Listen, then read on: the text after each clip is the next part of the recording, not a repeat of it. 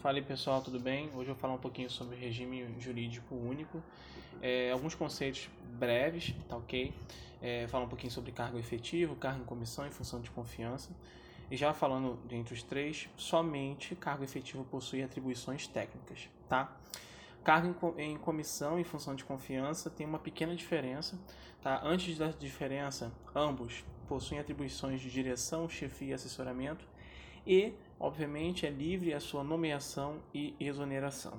O cargo em comissão, ele tem uma livre escolha, tanto de um particular ou não, tá? Pode ser uma pessoa que ocupa um cargo efetivo ou um particular comum. Já a função de confiança, não, ela é restrita, ou seja, apenas para cargos efetivos, ok? Falando isso, já posso abordar agora a súmula vinculante 13, que fala sobre a vedação a, do nepotismo cai diretamente é, é, dentro do princípio da moralidade da impessoalidade, tá?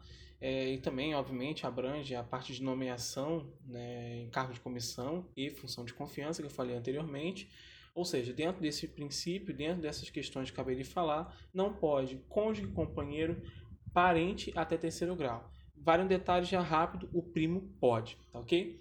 E veda também, essa súmula vinculante 13, veda-se o quê? As designações recíprocas, ou seja, que é o nepotismo cruzado, tá bom? O alcance dessa súmula é para toda a administração pública, tá? Tanto no poder executivo, legislativo ou judiciário, tá? Ela é ampla, tá? Essa execução. E o STF é, diz o seguinte, que essas vedações não alcançam o, o, no sentido de cargos políticos, ou seja, secretarias estaduais e municipais. Tá, okay? Então a súmula vinculante 13 não tem força para alcançar a, a parte das suas vedações a cargo político. Avançando, vamos falar um pouquinho sobre acumulação remunerada de cargos públicos. A regra é o seguinte: é vedado acumular é, cargo público, tá? É, cargo, emprego, função, é, a regra diz o seguinte: veda-se. É, contudo, toda regra tem as suas exceções, nesse sentido também não seria o contrário. As exceções é o seguinte: para dois cargos de professor, magistério, um cargo de professor mais um cargo técnico-científico ou dois cargos de profissionais da área da saúde. Independentemente da situação dentro da, da exceção, tem que ter, ou seja, tem que haver a compatibilidade de horários. E com isso a gente fecha essa parte do, de princípios bem basilares acerca do regime jurídico único, tá?